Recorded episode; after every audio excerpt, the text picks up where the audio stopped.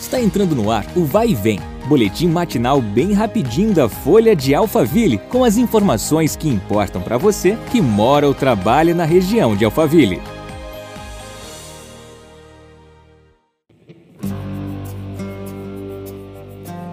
Olá, tudo bem? Eu sou a Beatriz Bononi e seja bem-vindo a mais uma edição do nosso podcast.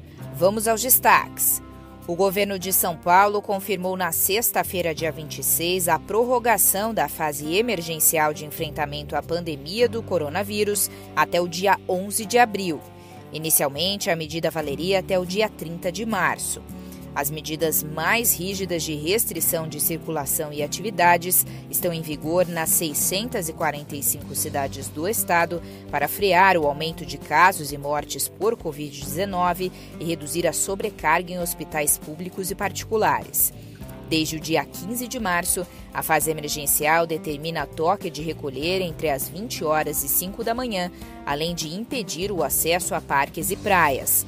Está suspensa a realização de cultos, missas e outras atividades religiosas coletivas e de eventos esportivos. Lojas de material de construção não podem abrir. Atividades administrativas não essenciais devem ser feitas via teletrabalho. E comércios e restaurantes não podem operar com serviço de retirada presencial, apenas delivery ou drive-thru. Que tal ajudar quem mais precisa? A Fundação Instituto de Educação de Barueri, a FIEB, está realizando uma campanha para arrecadar leite em pó. A ajuda vai para famílias em situação de vulnerabilidade social por conta da pandemia da Covid-19.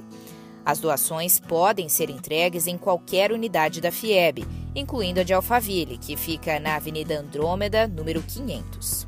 Obrigada pela sua companhia. Nosso próximo encontro é amanhã. Até lá! Vai e vem, o boletim da Folha de Alphaville. Compartilhe!